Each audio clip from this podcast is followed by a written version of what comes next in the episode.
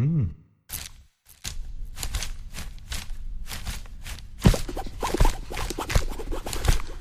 Audioaufnahmen von Lesungen und Vorträgen. Mehr als nur ein Buchladen. Buchladen Schwarze Risse, hallo? werde über dieses Buch referieren, das jetzt mit zwei Bände hat und vielleicht sogar drei kriegt, wir wissen es nicht. Äh, wird sich gleich darstellen, wenn ich euch den Umfang äh, erkläre. Ansonsten habe ich ja äh, diese Beschäftigung mit der Geschichte des Antifaschismus, so eine Art Lebensaufgabe mir gesteckt. Gibt ja noch so ein paar Broschüren von mir, wenn ihr dann nachher Lust habt. Das dreht über einen Kaputsch, das ist ein großes Buch von mir, was mal rauskommen sollte und vielleicht auch noch rauskommt, aber jetzt das Bild weg, kriegen wir gleich wieder hin. Äh, da sind die schon mal ausgekoppelt oder das ist mal Neues, im Glauben an die Weltrevolution, am mitteldeutschen Aufstand gibt es hier auch. Ansonsten auch verwiesen auf dieses alte autobiografisch geprägte Buch Operation 1653, wie man seinerzeit Autonomer und Antifaschist geworden ist. Die anderen Bücher, Flamme der Revolution und äh, Kunst und Kampf, habe ich in dem sonst sehr gut sortierten Buchladen Schwarze Risse leider nicht entdecken können. Ist jetzt auch nicht so wichtig. Wir wollen ja über dieses Werk hier, also nicht das, was ihr jetzt seht, sondern deren Fortsetzung sprechen. Und deswegen muss ich auch etwas über das Projekt sagen. Dieses Buch hat ja jetzt die quasi vierte Auflage, quasi, weil es, man das nicht als einfache Neuauflage begreifen kann. Als äh, die Antifa-Aktion 80 Jahre alt wurde, wurde diese Broschüre herausgebracht, also 2012. Und äh, seit dieser Zeit wurde das Buch dann, wurde dann im Unrast Verlag als Buch herausgegeben, also natürlich etwas äh, ausführlicher, dann in den Beschreibungen ein bisschen äh, detaillierter. Und äh, jede Auflage, die jetzt gekommen ist, ist wie gesagt vier, ist nicht einfach die Auf Neuauflage des Alten, sondern immer eine Fortentwicklung des Bandes. Also der erste Band aber mit dem dritten äh, zwar noch so die Grundstruktur, aber es ist vieles auch von der Betrachtung und Information äh, dazugekommen, weil ich an ständiger auch Diskussion äh, geblieben bin. Also der Prozess ist praktisch durchgängig. Und äh, ja, hat auch zu einer teilweise inhaltlich ein bisschen anderen Bewertung sogar geführt. Das äh, neue Buch jetzt, also die vierte Auflage quasi, ist so umfangreich geworden, weil ich ja immer auch die aktuellen Be äh, Entwicklungen äh, noch hinzuzähle, dass dann klar war, dass man das gar nicht mehr in einem Band äh, fassen kann. Deswegen ist der erste Band jetzt, der bis zum Jahr 2015 geht. Diese Grenze ist deswegen gezogen worden, also, also bis zur, zur sogenannten Flüchtlingskrise, bis Pegida auftritt, da endet das und dann nicht, es ist nicht ganz so durchgezogen, ich werde es gleich erklären, weil wenn äh, Kampagnen sozusagen weitergelaufen sind und in den letzten Jahren dann zu Ende sind, die aber ihre Ursprung vor 2015 hatten, dann ist das natürlich zu Ende erzählt worden, die Geschichte. Aber grundsätzlich fängt das nächste, äh, fängt der zweite Band also ab 2015 an und geht dann also bis äh, in die unmittelbare Gegenwart. Aber auch der erste Band ist schon anders als die Vorgänger. Er äh, erklärt zunächst einmal die Entstehung des Faschismus. Das heißt, er geht ausführlich ein auf die Bedingungen in Italien, wo es ja zum ersten Mal den Faschismus gab, und äh, setzt sich auch zur Aufgabe äh, zu analysieren, was denn Faschismus eigentlich ist, weil wir reden ja immer über Faschismus und Antifaschismus. Und äh, zur Begriffsklärung sozusagen sollen ja diese Bücher doch ihren Anteil haben. Und das äh, wird also dann durchexerziert. Das will ich jetzt hier nicht alles, ich will jetzt hier nicht über Faschismus referieren, deswegen will ich nur, was in dem Buch da ungefähr zu finden ist. Und äh, wesentlicher Punkt vielleicht, weil es am Ende des Vortrags nochmal zum äh, Tragen kommen wird, ist, dass wir niemals äh, vergessen dürfen, dass der Faschismus zur Moderne gehört. Es ist keine in sich reaktionäre äh, Ideologie, hat also etwas Modernes, sogar revolutionäres äh, Element in sich trägt er in sich. Er kann sich zwar mit diesen alten Strukturen, konservativen, hergebrachten Strukturen verbinden und äh, sie auch für sich nutzen, aber in sich ist er, hat er eine, eine moderne, moderne, auf die Moderne ausgerichtete Ideologie, die natürlich je nach Land und Ausprägung ziemlich tendieren kann. Eine Sache hat Faschismus aber auch grundsätzlich immer. Es geht immer um das Imperium, das verlorene Imperium, das irgendwie wieder errichtet werden soll. An alte große Größe soll also das neue Reich dann sozusagen angeknüpft werden. In Italien dann äh, passiert vor allen Dingen nach der Machtübernahme der Faschisten in Afrika, äh, wo der letzte große Kolonialkrieg praktisch vom Zaun gebrochen worden ist. Das ist also auch in dem ersten Band jetzt alles äh, ausführlich dargelegt. Bei der Betrachtung des Faschismus, wie er in Deutschland entsteht, habe ich auch einige weiße Flecken auf der linken Landkarte beleuchtet in dem Buch.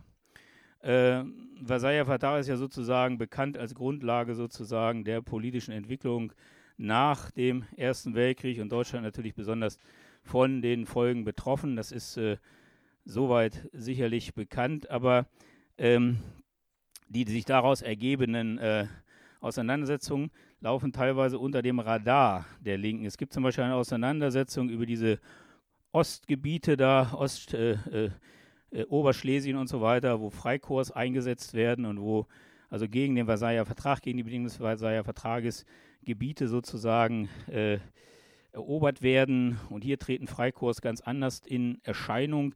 Das ist auch eine Frage, die man nicht mit rechts und links beantworten kann, schon damals nicht. Und für diesen ganzen Bereich äh, gibt es von den Linken überhaupt gar keine äh, Stellungnahme. Es gibt keine Analyse dazu, keine Flugblätter, nichts. Ich habe das in dem Buch einfach nur mal aufgeführt um äh, klarzumachen, was das für eine Bedeutung in der Zeit hatte äh, und eben auch diese weißen Flecken, die bei linken Betrachtungen leider bis heute öfters vorkommen. Auch der andere, die anderen Teile, wie der rechtsradikale Terrorismus, den es auch schon immer gibt, in verschiedenen äh, Ausprägungen natürlich in den 20er Jahren, Attentate hier wieder von der Organisation Konsul, damit fangen die Rechten auch dann ausgiebig an sozusagen. Auch diese Sachen, diese, diese, dieser Terror, diese Auswirkungen, die es hat, auch das ist also ausführlich äh, beschrieben worden. Und in diesem ganzen, in dieser ganzen Entwicklung, Kaputsch und so weiter, alles das ist natürlich beschrieben kommt es dann letztendlich zur antifaschistischen Aktion 1932, wird es hier ausgerufen. Und das ist eigentlich bislang immer der Beginn gewesen der historischen Betrachtung. Also immer ausgehend von diesem Kongress. Und äh, ich habe mich da innerlich auch teilweise von einigen Sachen getrennt, weil die Entwicklung dieser antifaschistischen Aktion doch etwas anders zustande gekommen ist und zu bewerten ist, als, das ich, als ich das bisher äh, gemacht habe. Sie ist nämlich nicht aufgrund einer langen äh, gedanklichen, ideologischen Auseinandersetzung entstanden, sondern ziemlich spontan, weil die Nazis im Preußischen Landtag, dem heutigen Abgeordnetenhaus in Berlin, äh, bei der ersten großen Sitzung, die sie hatten, wo sie die Mehrheit dann hatten und den Präsidenten stellen sollten, eine Schlägerei äh, vom Zaun gebrochen haben und die KPD-Abgeordneten da sich mit ihnen eine Saalschlacht lieferten. Und aufgrund dieser Saalschlacht ist praktisch re recht schnell innerhalb von einem Tag diese antifaschistische Aktion auf die Beine gestellt worden. Also nicht aufgrund einer langen Analyse, sondern aufgrund einer Auseinandersetzung. Diese Auseinandersetzung mit allen Höchstchen und Stöckchen, wer, wer da wem auf den Kopf geschlagen hat, findet ihr im Band 1 äh, erwähnt, neben einer politischen Einschätzung. Und insofern äh, muss auch diese Auseinandersetzung, die dann in der Weimarer Republik in dem Band sehr genau dargestellt ist, also welche Strömungen sich ergeben, welche Abspaltungen, welche Leute eine Rolle spielen und so weiter. Jede Organisation ist genannt, also jede maßgebliche Organisation kann ich so sagen und dann auch ähm, auf die Gründung der äh, Eisernen Front, die sich eben gegen die Kommunisten richtete, 1931 und 32 halt die Einheitsfront-Aktion, die dann antifaschistische Aktion, äh, in antifaschistische Aktion umbenannt äh, wird, weil sie eben unter dieser Einheitsfront-Strategie läuft. Das ist eine Initiative der KPD, die nicht von Moskau ausgeht, aber abgesegnet wird von Moskau und im Sinne dieser Einheitsfrontpolitik ist. Das heißt, muss man nochmal vielleicht sagen, wenn wir dieses Wort hören, verstehen wir was anderes darunter, als wie tatsächlich gemeint ist. ist nicht die Einheitsfront gleichberechtigter Organisationen, sondern eine Front unter Führung der KPD. Das ist die Idee der Einheitsfront. Nicht gleichberechtigtes Nebeneinander, das muss man äh, dazu wissen. Bei kommunistischen äh, oder stalinistischen Organisationen ist es oft so, dass das Gegenteil von dem, was draufsteht, gemeint ist. Deutsche Demokratische Republik und so weiter. äh, das muss man ein bisschen mitdenken. Ähm, das ist alles genauestens erklärt sozusagen, will ich jetzt hier nicht äh, nochmal äh, darlegen. Äh, und der Bruch mit der ganzen, äh, mit dieser ganzen Ideologie und diesem ganzen falschen Weg, der im Grunde genommen den Nazis also es leichter macht, an die Macht zu kommen. Äh, und ich habe es auch so geschrieben, natürlich hat die KPD auch einen maßgeblichen Anteil daran, weil sie ja jegliche Koalition mit der SPD sozusagen äh, ablehnt, für sie eher unmöglich ist, ist dann in Frankreich die Gründung der Volksfront, in Spanien und so weiter. Die Volksfront, das ist das, was wir unter Einheitsfront verstehen würden. Das ist die Idee, dass alle Kräfte, die gegen den Faschismus stehen, zusammen äh, agieren. Im Grunde genommen so etwas, wie es schon im Kaputsch gegeben hat, wo alle Kräfte, die also gegen die Rechtsradikalen sind, zusammenarbeiten. Dann war Antifaschismus immer, äh, hat es immer eine, immer erfolgreich, äh, hat auch revolutionäre Kraft entwickeln können. In dem Moment, wo es aber so ideologisiert als sozusagen äh, von einer Partei in eine Linie gepresst worden ist, da sind die Erfolge nicht zu verzeichnen gewesen. Dann gibt es einen großen Umschwung in der Betrachtung durch den Krieg. Der Kriegsantifaschismus äh, entsteht, so habe ich den jetzt mal genannt. Also im Grunde genommen alle die Alliierten, die also gegen Deutschland kämpfen, Deu also Deutschland und Faschismus wird praktisch gleichgesetzt und äh, insofern wird dann auch der Hitler-Stalin-Pakt, alles was es da vorher gegeben hat, wird dann unter dieser Koalition sozusagen äh, begraben, beerdigt. Und äh, was vielleicht noch interessant ist, ist, Anti-Hitler-Koalition ist der Begriff der Sowjets. Eigentlich waren das die Vereinten Nationen, so nannten die sich auch. Also die Amerikaner haben im Pazifikraum äh, die Vereinten Nationen, äh, Bündnis der Vereinten Nationen aufgerufen. Und die Sowjets nennen es Anti-Hitler-Pakt. Das ist aber das Gleiche. Also die Vereinten Nationen entstehen aus dieser, äh, aus diesem Militärbündnis, äh, das da ausgerufen wird. In dem Zusammenhang wird übrigens diese kommunistische Internationale, die ja vorher aufgebaut worden ist, von der Sowjetunion zur Weltrevolution, die wird in diesem Zusammenhang aufgelöst. Gut, aber das nur äh, sozusagen ist so der ideologische Grundsatz, den ich jetzt aber nicht, ich, wie gesagt, ich kann es nur überfliegen, der also in dem Buch ganz detailliert äh, nachzulesen ist. Ja, und dann äh, kommt mit dem Ende oder nach dem Ende des Zweiten Weltkriegs kommen wir dann ja schon in die Bundesrepublik, BRD-DDR-Geschichte, beide Staaten 1949 gegründet und dann werden neue äh, Feindbilder aufgebaut. Das hier ist eins von dem, das uns bis heute beschäftigt, der US-Imperialismus und die Bundeswehr, die da von der EVG, Europäische äh, Verteidigungsgemeinschaft, waren Vorgänger der NATO, also es sollte mal so heißen, ist dann aber nichts geworden. Äh, also NATO ist das praktisch äh, was ähnliches. Und äh, das stimmt ja insofern, dass das natürlich alte Wehrmachtsangehörige und so weiter in der Bundeswehr eine tragende Rolle spielen, aber das natürlich auch in der NVA eine tragende Rolle gespielt hat und so weiter. Das sieht man auf diesem äh, Ding nicht. Jedenfalls, das ist sozusagen das neue neues Feindbild, das äh, geprägt wird. Zum Begriff Antifa und Antifaschismus ist wichtig, dass die ersten Gruppen in der Bundesrepublik, die sich Antifa-Gruppen nennt, keine klassische antifaschistische Arbeit betrieben haben. Das waren so die Gruppen der antiimperialistischen Front der RAF und äh, frühen RAF. Im Grunde genommen ging es um Knastarbeit. Es wurde gegen die Isolations, äh, Knastarbeit, Isolationsbedingungen äh, gekämpft und von diesen Leuten sind noch einige äh, dann in den Untergrund äh, gegangen, wie man das damals nannte. Also der Antifa-Gruppen Mitte der 70er Jahre gibt es den Begriff auch schon, bezog sich auf solche äh, äh, Gruppierungen. Der klassische Antifaschismus war von der VVN und so weiter gemacht, die sich also mit so alten Nazis und so weiter beschäftigten. Mit der heutigen Antifa oder mit späteren Antifa-Arbeit hat das keinen direkten Zusammenhang, aber natürlich einen ideologischen, weil zumindest wir uns damals auch äh, als antiimperialistisch äh, begriffen haben.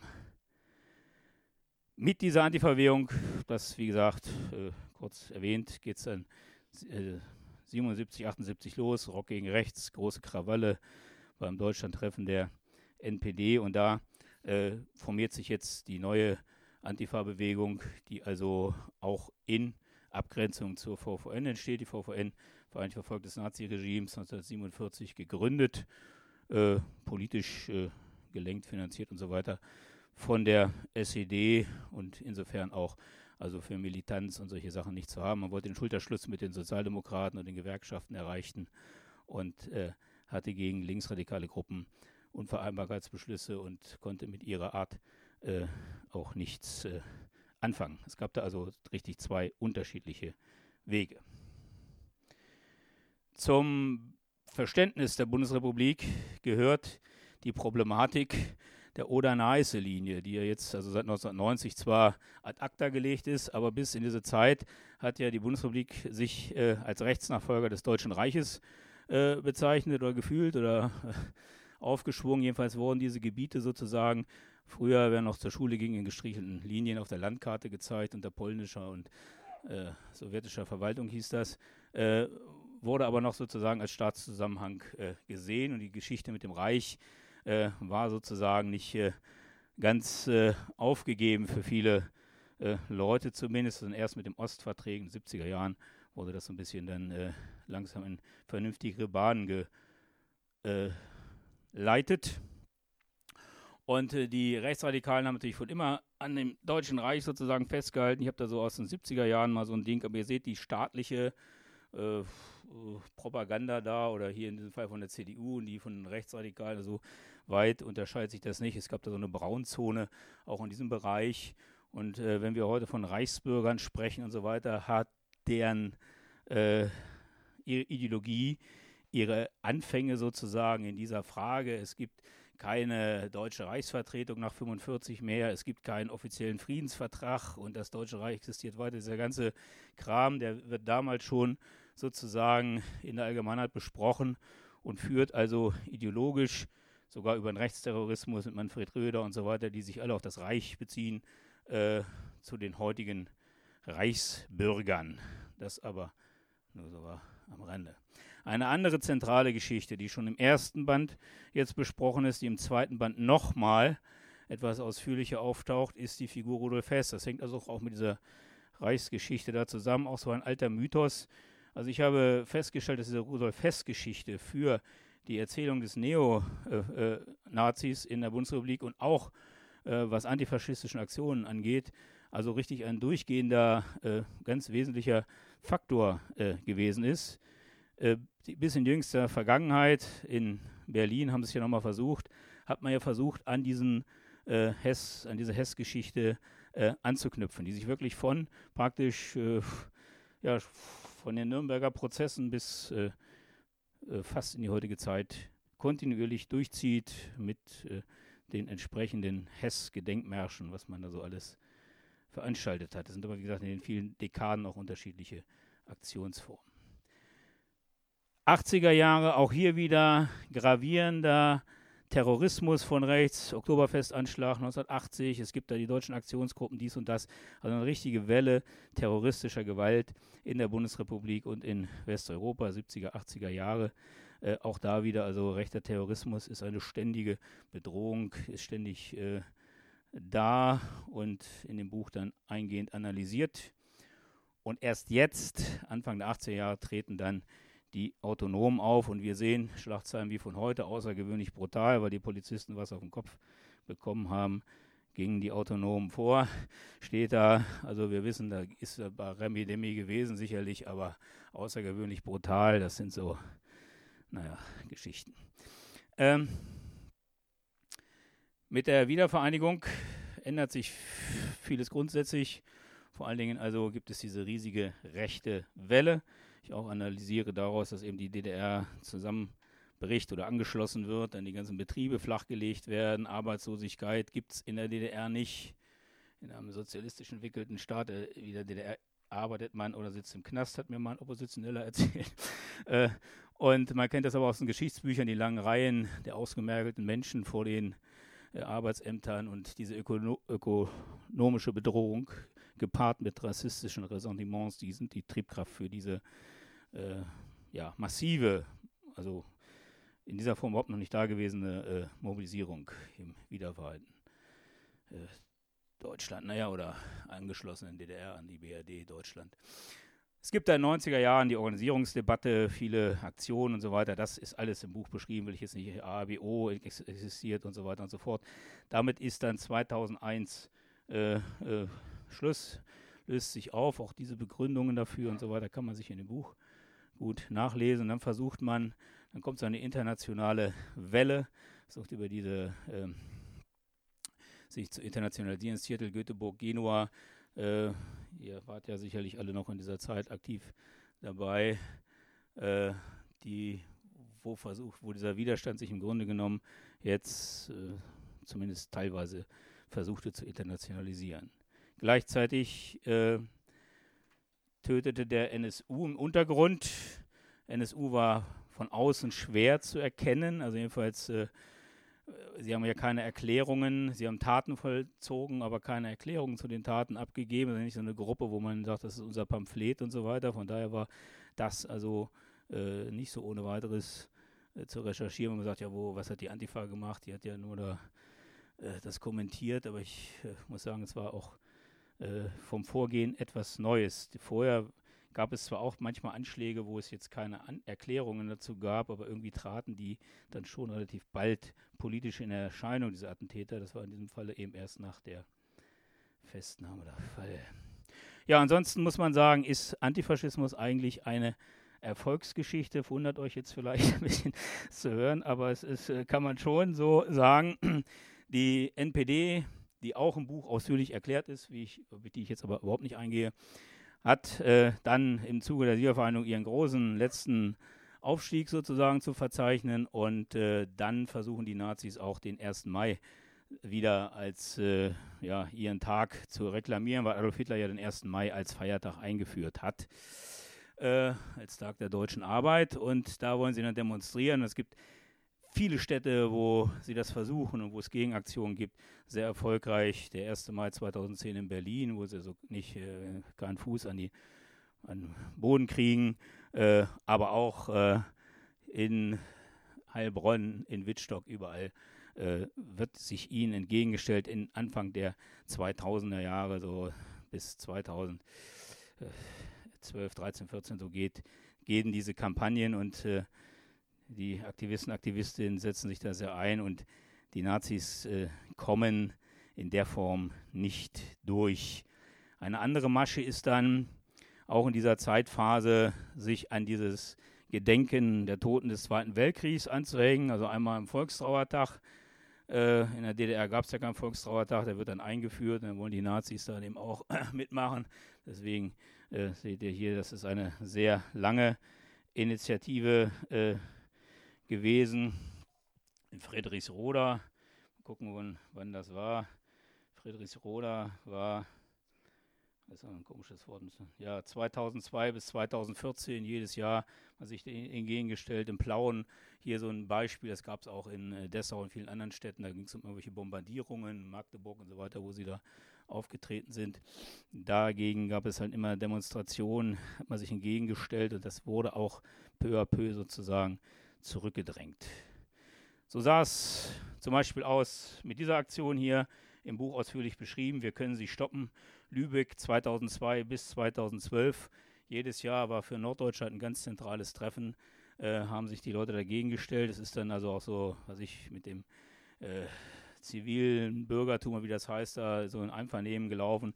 Aber äh, auf alle Fälle wurde in, durch die gesamte Gesellschaft sozusagen diese äh, äh, Sache zurückgedrängt. Also 2012 waren sie uns das letzte Mal da. Es gibt noch andere Beispiele. Bad Nendorf äh, wäre so eine ähnliche Sache. Da war so ein Knast für Nazis und äh, also für, für, Nazis aus dem Zweiten Weltkrieg, wo sie auch jedes Jahr hingekommen sind, wo sie dann äh, 2015 das letzte Mal waren. Dann hat auch die Initiative, die das durchgeführt, also dieser bürgerliche Teil der Initiative, hat sogar das Bundesverdienstkreuz verliehen bekommen. Äh, ich sage das immer deswegen so lächelnd, weil ich kenne fast von all diesen Sachen zumindest ein paar Aktivisten, die mir mal Zuge meiner Reisen über den Weg gelaufen sind und die man sowieso so kennt. Und es ist immer eine totale Auseinandersetzung gewesen mit diesen bürgerlichen Kräften, die mit Autonomen nichts zu tun haben wollten, für die es Gewalttäter waren. Es, das waren ätzende Auseinandersetzungen. Und äh, in Bad Nendorf zum Beispiel wurden die äh, äh, militanten Kräfte sogar mal äh, praktisch rausgeschmissen aus, dem, aus den gemeinsamen Aktionen und so weiter. Also das ist alles im Buch beschrieben. Ich will es jetzt hier nicht mehr erzählen, aber es ist auf alle Fälle nicht so einfach, wenn ich es jetzt dahin sage. Ein Erfolg, super ein Erfolg. Das war jahrelanges zähes Ringen einzelner Personen, die sich da voll eingesetzt haben und äh, eine mühevolle äh, Geschichte. So auch in Remagen. Da war auch so, eine, so ein, ein Gefangenenlager da nach dem Zweiten Weltkrieg, wo einige auch verstorben sind.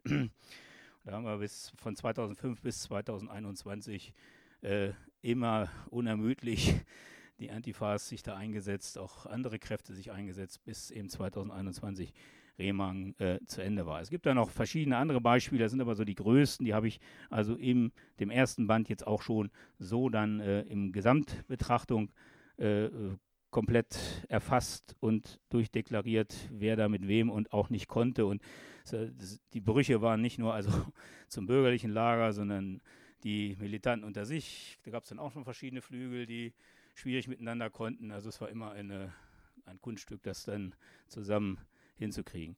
Eine andere Sache, die gehört da auch mit zu, ist Demin. Das war ja hier im ähm, Osten der Fall. Es gibt aber auch Sachen, die, äh, Verzeihung, da bin ich jetzt, die äh, geblieben sind. das äh, äh, jedes Jahr dieselbe Scheiße in Wunsiedel. Äh, Wunsiedel ist ja Hess beerdigt worden und da hat man ja alles Mögliche versucht, um das jetzt mal einzudämmen. Man hat ihn ausgegraben, man hat die Urne verbrannt, man hat die Asche über dem über Meer verstreut, man hat das Gefängnis in äh, Berlin abgerissen, hat die Steine pulverisiert, hat die Steine ebenfalls in der Ostsee verklappt. Das ist alles komplett weg. Und trotzdem im Wunsiedel ist jetzt der dritte Weg in den letzten Jahren immer wieder hingekommen. Es sind aber sind schon bei 90 Leuten, die da noch rumlaufen es ist langsam auch ein bisschen, also da 90 Figuren, die dann so außerhalb von dem Stadtring laufen und in, in der Stadt gibt es dann zwei Demonstrationen. Erstmal diese von den Bürgerlichen, so Bund statt Braun oder Wunsil ist bunt und wir sind alle lustig. Und dann so die anderen, äh, die da so rumlaufen, wie ihr seht. Es gibt immer so zwei Veranstaltungen. Jedes Jahr die gleiche Scheiße oder dieselbe Scheiße, wie man hier so sieht. Wir wollen hoffen, dass das irgendwann mal ein Ende hat. Weil, wie gesagt, die letzten Aktionen des dritten Wegs, die da, da waren es nur, waren es keine 100 Leute mehr. Also könnte sein, dass sie vielleicht mal irgendwann aufhören. Ja, es gibt damit 2015 eine ganz neue Erscheinung, eine ganz neue Welle. Äh, Stichwort auch äh, natürlich äh, äh Kölner Silvester, äh, was da äh, Geschichte eine Rolle spielt, also diese Übergriffe auf Frauen, die es da gegeben hat, Silvester 2015. Und dann gibt es die Pegida-Bewegung, die das natürlich gerne aufgreift. Pegida wird eine große Welle, eine große, ein großes Problem. Aber es gibt in dieser Zeit ein paar Mordtaten, die wirklich übel sind gegen Frauen von Asylsuchenden. Es gibt ein paar solche Vorkommnisse, gibt es zum Beispiel in Kandel. Und da äh, stürzen sich dann rechtsradikale Aktivisten drauf und kultivieren das sozusagen zu einer permanenten äh, rechtsradikalen Demonstration. Und da stellen sich dann auch wieder, wie bei anderen Sachen, die Linken dagegen. Kandel geht das auch mehrere Jahre lang sogar. Und äh, Leute da teilweise kennengelernt, die, das ist da auch im Zusammenhang mit der Kurf, kurpfälzischen Antifa oder gibt es so komische Antifa, die, die, die bayerisch, äh, königlich bayerische Antifa und die kurpfälzische Antifa, solche komischen Bezeichnungen haben die dann da.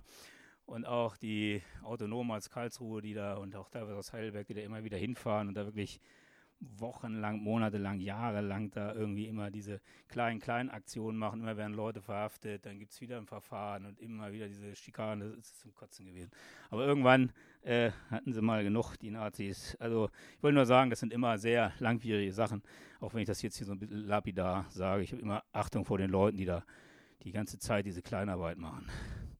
Ja, dann tritt, wie gesagt, mit Pegida, und ich, die Pegida will ich jetzt nicht erzählen, das habe ich ja im Grunde genommen mit den anderen Sachen jetzt auch schon ein bisschen abgedeckt, da ist ja, passieren ja die gleichen äh, Geschichten, stellt sich in, ihnen entgegen und so weiter. Und die Pegida-Bewegung geht ja relativ gleich in diese äh, AfD-Wahlbewegung über sozusagen. Und mit der AfD stellt sich dann was Neues da und äh, wenn ich mal so sagen darf, wir stellen uns ihnen in den Weg. Es gibt verschiedene Aktionen, wenn die äh, Parteitage sind. Äh, äh hier in Hannover, da wird eine Pyramide gegossen aus, aus Beton und die Leute lassen sich da also mit einbetonieren und so weiter, damit die nicht laufen können und so weiter und so fort. Es gibt eine Menge sehr äh, äh guter Aktionen, die da passieren, natürlich auch das Verfahren, das ist also so die Flyer damals gewesen.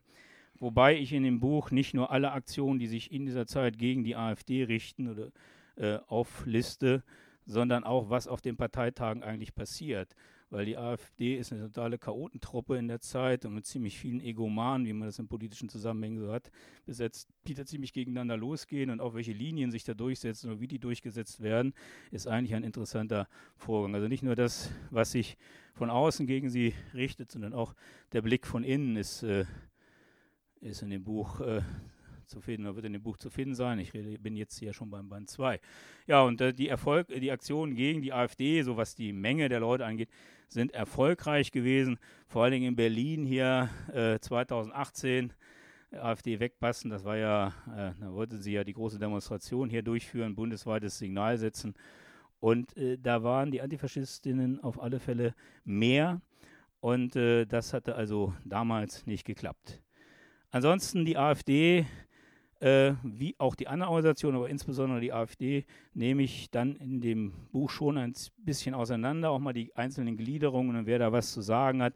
Es gibt die Jugendorganisation, es gibt den Flügel, der sich ja dann auflöst oder immer noch da ist, aber jedenfalls nicht mal unter dem Namen.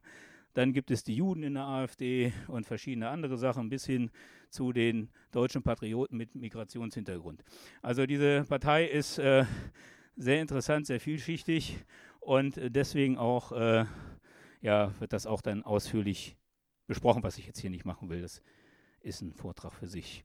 Ja, die Aktionen dagegen sind natürlich auch, äh, äh, stehen natürlich auch im Fokus. Hier zum Beispiel gegen Björn Höcke. Das bin zwar keine, kein Vertreter der antideutschen Ideologie, aber die Aktion war ganz lustig. Äh, da sind sie also dahin und haben dann mal bei Höcke ein bisschen Remi-Demi gemacht. Und ähm, ebenso ist ja da dieses äh, Holocaust-Denkmalminiatur errichtet worden oder auch die Aktion des Flyer äh, Service Hahn. All diese Sachen sind natürlich in dem Buch äh, entsprechend äh, ausführlich dargestellt. Äh, und äh, ja, Widerstand ist ja auch manchmal ganz witzig. Überhaupt nicht witzig ist das, was dann natürlich auch passiert in dieser Zeit. Der rechte Terrorismus zeigt sich jetzt mal wieder in neuerer Form.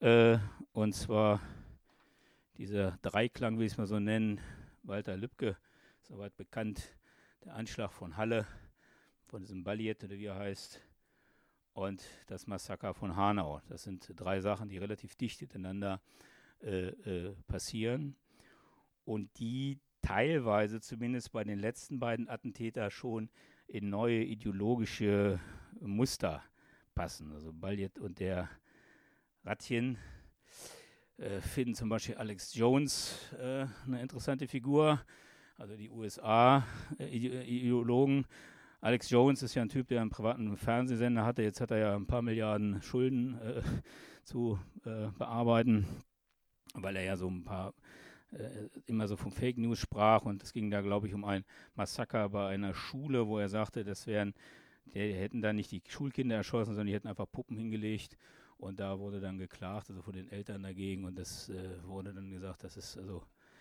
da hat er dann eine ziemliche Strafe bekommen. Aber davor ist Alex Jones aufgetreten, vor allen Dingen mit seiner Incel-Bewegung, also Involuntary Celibate. Unfreiwillig sexuell enthaltsam heißt das. Und war Alex Jones, das finde ich immer erwähnenswert, weil es ist ja wirklich skurril, sagt, Feminismus ist eigentlich, ist das äh, ein Elixier, das Frauen Männern ins, in die Getränke und ins Essen tun. Und das wird sogar schon äh, in den Wasser, bei den Wasserwerken mit eingeleitet.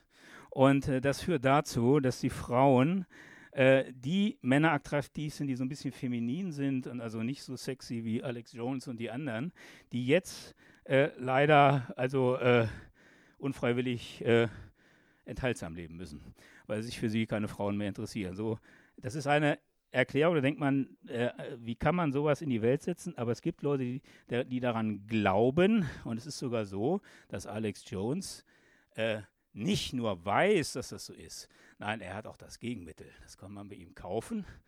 Äh, das kann man sich dann ins Essen oder so tun. Dann wird man also nicht von diesem feministischen äh, Elixier da bedrängt. Das so beknackt sich das anhört, darauf hat der äh, tatsächlich eine wirtschaftliche Existenz aufbauen können. Also das ist äh, schon interessant. Genauso durchgeknallt wie QAnon, was natürlich auch so Weltverschwörung, ihr wisst das, von irgendwelchen Kinderblut, was getrunken wird und unterirdischen Landebahnen. Es ist, es ist ja äh, unglaublich, was da an neuer, an, an einer neuen Verschwörungsideologie äh, herankam in dieser Zeit was im Buch genau erklärt ist, also was QN ist, wo das herkommt, pipapo, also das will ich jetzt aber hier, wie gesagt, das sind alles Vorträge für sich selbst. Dazu gehört auch dieser bekloppte, bekloppte Idee vom Great Reset, dass man also sozusagen äh, eine Weltverschwörung hat und jetzt alles auf Null setzen will und dann alles im äh, teuflischen Sinne wieder aufzubauen. Ja, und äh, das waren so Versatzstücke, ideologische Versatzstücke, die modern waren, die mit alter rechtsradikale Ideologie nichts zu tun hatten, die sozusagen schon von den USA, muss man in diesem Falle sagen, äh, herüberschwappten und aufgenommen worden sind bei diesen, wie gesagt, letzten beiden Anschlagsattentäter äh, eine Rolle spielten. Und äh, man dachte schon, beknackter kann es nicht kommen. Und dann kam es ja ganz schlimm. Dann trat ja dieser Mann auf, Michael Ballweg, äh, Corona-Pandemie Michael Ballweg äh, organisiert in Stuttgart die ersten großen Querdenker-Demonstrationen. und dann kommt ja die Welle sozusagen über uns. Und dann wird QAnon, The Great Reset, die Echsenmenschen und was weiß ich, was noch für fliegende Untertassen unterwegs sind, auf einmal äh, in den politischen Diskurs hineingenommen. So beklagt das äh, klingt, so ist es aber gewesen. Und mir hat das so ein bisschen den Mut genommen, weil mit normalen Menschen, also selbst wenn das ein Faschist ist, dann weiß er, hat der beschissene Meinung, da kann ich mich irgendwie auseinandersetzen, aber wenn mir einer was erzählt von Echsenmenschen oder Leuten, die Kinderblut trinken, um sich dazu verjüngen und so, das ist irgendwie zu weit weg. Die Antifa an sich hat äh, ja in dieser Phase äh, zum größten Teil äh, die Sachen erkannt oder analysiert und äh, sich also gegen diese äh, Querfrontartige, also Querfront ist eigentlich ein anderer Begriff, aber so will ich jetzt nicht aus, aber dieses Zusammengehen mit äh, unterschiedslos, ob ich rechts oder links bin, Hauptsache, ich lasse mich nicht impfen und finde, dass es Corona nicht gibt, äh, sich also dagegen gestellt. Aber es ging da ein Riss ziemlich schnell, auch durch alte Zusammenhänge, muss man fast sagen. Ähm, es gründete sich ja auch die also andere Leute, die von sich zumindest behaupten, dass sie Linke sind. Ich habe das mal genauer mir angeguckt. Das sind eigentlich ehemalige Kommunisten, so Hardcore-Kommunisten, die, die frei, aber sind auch andere Leute dabei. Äh, äh, wie gesagt, es ist eine interessante Zusammenhang. Jedenfalls gibt es diese neue Gruppierung. Und äh, man stellt sich dann natürlich gegen diese äh, Veranstaltungen und äh, diese Konfrontation befördert dann den Riss, dass die einen dass es sozusagen die Haltung gibt, die Antifa wäre eine staatstragende, vom Staat bezahlte äh, Organisation. Das wird ja von der AfD schon die ganze Zeit erzählt, aber das würde dann also noch weiter äh, betrieben. Die Problematik dabei ist, dass manchmal diese Trennungslinien auch ein bisschen rigoros und schnell gezogen worden sind, finde ich. Aber grundsätzlich habe ich daran keine Kritik. Man kann nicht mit Rechten auf, auf die Straße gehen, man kann sich mit den Rechten nicht verbünden, muss schon gucken, äh, was, mit wem man da äh, agitiert. Ja, und diese Aktion dann gegen, oder diese Dinge gegen die Linke oder insbesondere gegen die Antifa, die sich ja dann besonders da äh, engagiert hat, die Antifa-Bewegung, hat dann in solchen entsprechenden Aufklebern und Agitationen ihre, ihren Niederschlag gefunden und das also eine starke Verunsicherung und Spaltung auch teilweise entstanden, das muss man so sagen. Es entstehen auch ein paar neue Gruppen auf der Rechten, äh, die Freien Sachsen. Äh, ja, man kann es fast nicht fassen, Sexit. Äh, man ist ja auch mit der Republik Donetsk, ist man, das findet man ganz gut, Donetsk auch für den Ausstieg Sachsens aus der Bundesrepublik schon mal als Beispiel, hat der Chef da aus Chemnitz gesagt, man glaubt es nicht, aber äh, man denkt also, ja, die kann man also gleich einfangen oder so, aber nein, die haben wirklich auch bei Wahlen in Sachsen durchaus äh, in einigen äh, Regionen Erfolge und äh, sind eine relevante äh, rechtsradikale äh, Kraft geworden. Die Freien Sachsen, es gibt auch Freie Brandenburger und so weiter, aber die Freien Sachsen, die sind besonders frei, will ich mal sagen. Und dann gibt es in dieser zusammen, in diesem Zusammenhang entstehen dann noch so ein paar Sachen, die ich jetzt nicht äh, ausführen will. Chef zum Beispiel, dann auch wieder so Leute, ich weiß nicht, Corona-Zeit äh, scheint irgendwie so ein paar Leute äh, drehen da irgendwie durch, die also praktisch schon eine Reichsbürgerideologie haben und sagen, sie beziehen sich auf die Gesetze der Alliierten, des Alliierten Kontrollrates und so weiter. Und die bundesrepublikanischen Gesetze haben für sie keine Gültigkeit. Und bedrohen nachher mehrere tausend äh, Menschen und ähm, der Typ wird dann auch, äh, also die Organisation wird zerschlagen und äh, der Typ sitzt heute im Knast und ist auch, glaube ich, in die Psychiatrie eingewiesen worden mittlerweile. Aber äh, es folgen auch dieser Chef-Ideologie, folgen mehrere tausend Leute. Der hat nachher einen, einen Account im Internet-Account, wo, glaube ich, 50.000 Leute zumindest äh, von ihm mit Informationen äh, über die neuesten Vorgänge äh, informiert werden. Also äh, der größte Schwachsinn findet also sein Echo. Gut, gegen die, gegen die Querfront, wie gesagt, gibt es also militante Aktionen im hergebrachten Sinne. Es gibt auch was Neues.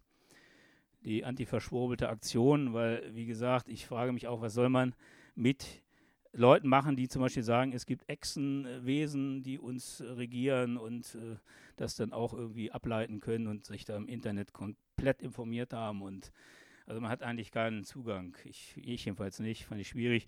Deswegen fand ich diese Aktion da mit den Echsen und so weiter äh, ganz, ganz äh, okay, einfach da reinzugehen, sagen, wenn ihr schon bekloppt seid, dann machen wir das Bekloppte, machen wir, drehen wir jetzt mal richtig auf hier und äh, konfrontieren euch mal so ein bisschen. Das war, fand ich also schon okay. Ansonsten, diese ganze Welle, so beknackt sie ist, Donald Trump und QAnon und die und die Reichsbürger und die Leugner von Corona und Ballhaus, diese ganze Pegida-Truppe und AfD, ein, ein riesiges Konglomerat, das immer äh, größer wurde fast. Ne? Und auch die skurrilsten Figuren, äh, euch ja sicherlich bekannt hier, Captain Future und so ein paar andere. Es gibt dann auch Björn Banane und so.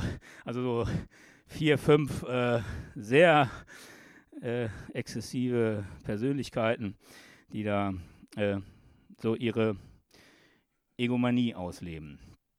Gut, dagegen äh, hat man sich also gesetzt. Was aber interessant ist und wo ich mal wieder von der Erfolgsgeschichte erzählen muss, ist, dass die richtigen Neofaschisten, in Anführungszeichen, also die klaren Neofaschisten, die organisiert waren im Dritten Weg, die Rechte und so weiter, Neue Stärke Erfurt, die versucht haben, in der Corona-Zeit sozusagen dann selbstständig aufzutreten, um auch, die haben sich ja auch auf die äh, Seite, also die antistaatliche Seite gestellt und gesagt, lassen uns nicht impfen und so weiter, ähm, sich da so zum Profil zu gewinnen, das ist voll, vollkommen äh, daneben gegangen. Also sind weder von dieser komischen irren Truppe da, äh, äh, haben sie Zulauf bekommen und sind von den Antifaschisten überall gestoppt worden. Also Erfurt, Neue Stärke Erfurt hat versucht dann äh, Auftritt zu machen. Der dritte Weg hier in Berlin, das hat also, die sind also alle baden gegangen. Wichtig in dieser Zeit ist die Black Lives Matter Bewegung und eigentlich schon davor die sich äh, organisierende Antifa-Bewegung in den USA. Ein extra großes Kapitelbuch über Antifa USA, weil ich das finde, dass das uns eigentlich hier, äh, wir haben uns sehr über die Corona-Sachen beschäftigt. In den USA tobte zu der Zeit praktisch ein Aufstand der so groß war wie keiner davor. Selbst nicht die Rassenunruhen in den 60er Jahren kamen also daran, was da in den USA los gewesen ist. Und eine der Triebkräfte war Black Lives Matter natürlich, aber war eben auch diese Antifa-Bewegung, die es da gibt. Und die deklariere ich in dem zweiten Band durch, basiert auf Anti-Resist Action, geht dann in die Antifa Portland über und so weiter. Und dann gibt es diese Antifa-Gruppen halt überall im Land. Im Einzelnen will ich es jetzt nicht beschreiben. Ich habe es den Aufstand genannt. Es ist ein Aufstand gewesen. Äh, das hat ein Ausmaß gehabt. Das ist äh, hier, wie gesagt, teilweise durch die Gitter gekommen, weil wir uns also mit der Corona-Sache nur beschäftigt haben. Es gab zum Beispiel in Seattle einen ganzen befreiten Stadtteil sozusagen. Da ist die Polizei nicht mehr reingegangen. Die war, das stand dann unter Selbstverwaltung, ist leider an den eigenen Widersprüchen zugrunde gegangen.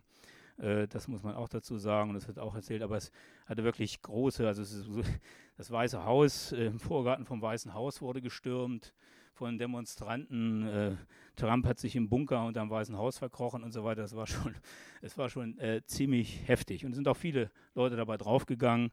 Zum Beispiel dieser Antifa-Mensch Reinöl, heißt Reinöl, ich weiß nicht, wie es auf Englisch ausgesprochen wird, der erschossen worden wurde von der Polizei im Kugelhagel. Es sterben Schwarze, Weiße und so weiter. Das ist also äh, äh eine, eine, Geschichte äh, für sich. Es ist ein Aufstand, der in dieser Zeit, also aufstandsartige Auseinandersetzung, der seine Wurzeln natürlich in der amerikanischen Gesellschaft, in der rassistisch äh, geprägten äh, amerikanischen Gesellschaft hat, aber der schon also unbedingt erwähnenswert in dieser Zeit.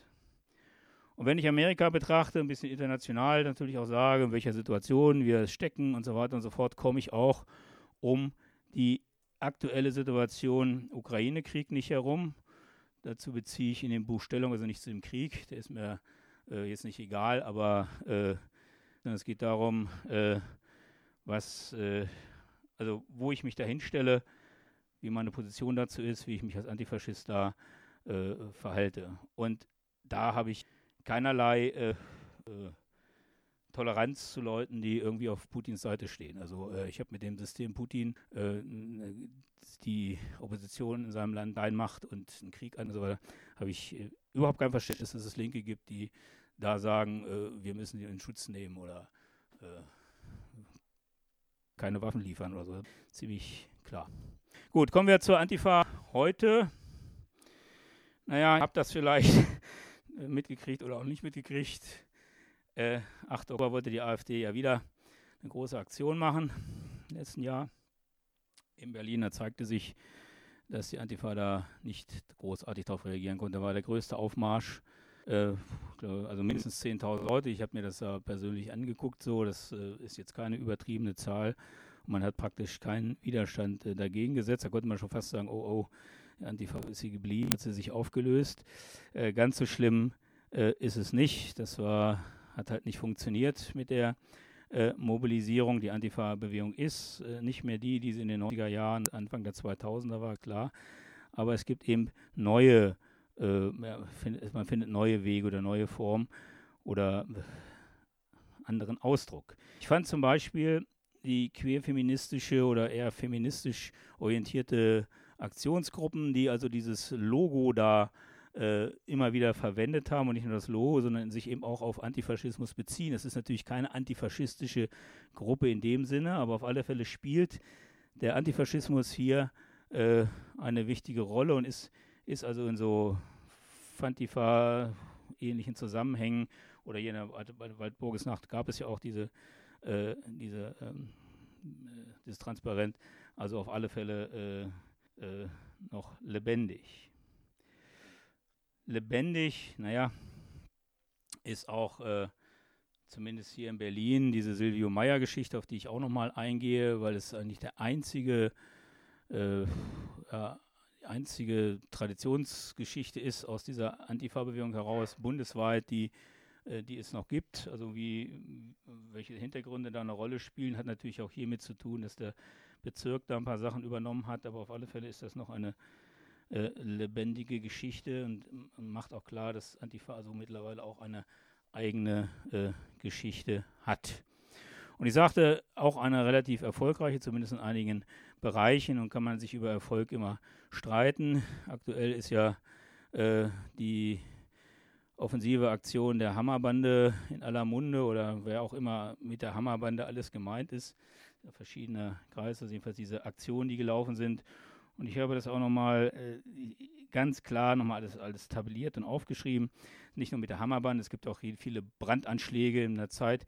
2021, äh, 2022 gibt es die massivste militante antifaschistische Welle seit Jahren. Da brennen mehr also so ganze Gehöfte nieder von den Rechtsradikalen bis Anschläge auf Tommy Frank und so weiter. Das sind Brandanschläge. Es gibt eben aber auch die äh, direkt auf die Fresse äh, Aktionen. Das sind jedenfalls sehr, sehr viele äh, und massiv. Äh, also äh, so wie es das eben in den Jahren davor so nicht gegeben hat.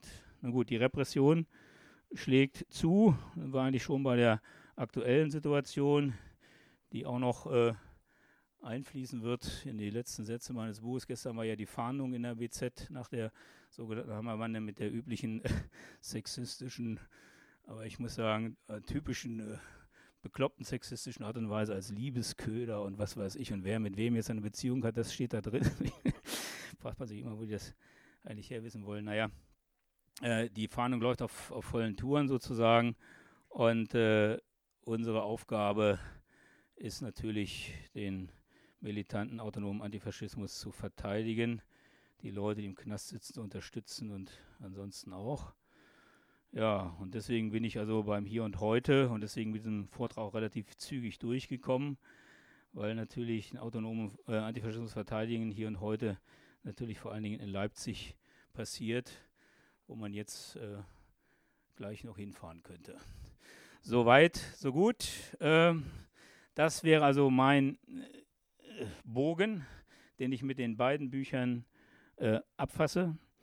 Und wie gesagt, was ich jetzt euch referiert habe, ist nur ein Schnelldurchlauf. Alle Geschichten sind im Buch einzeln bis in kleinere Details äh, analysiert, sodass man einen umfassenden äh, Information hat, Durchblick hat, was äh, Antifaschismus und auch was Faschismus ist. Also zumindest äh, kann man davon äh, dann so ausgehen oder kann das zumindest zur Klärung beider Begriffe seinen Beitrag leisten.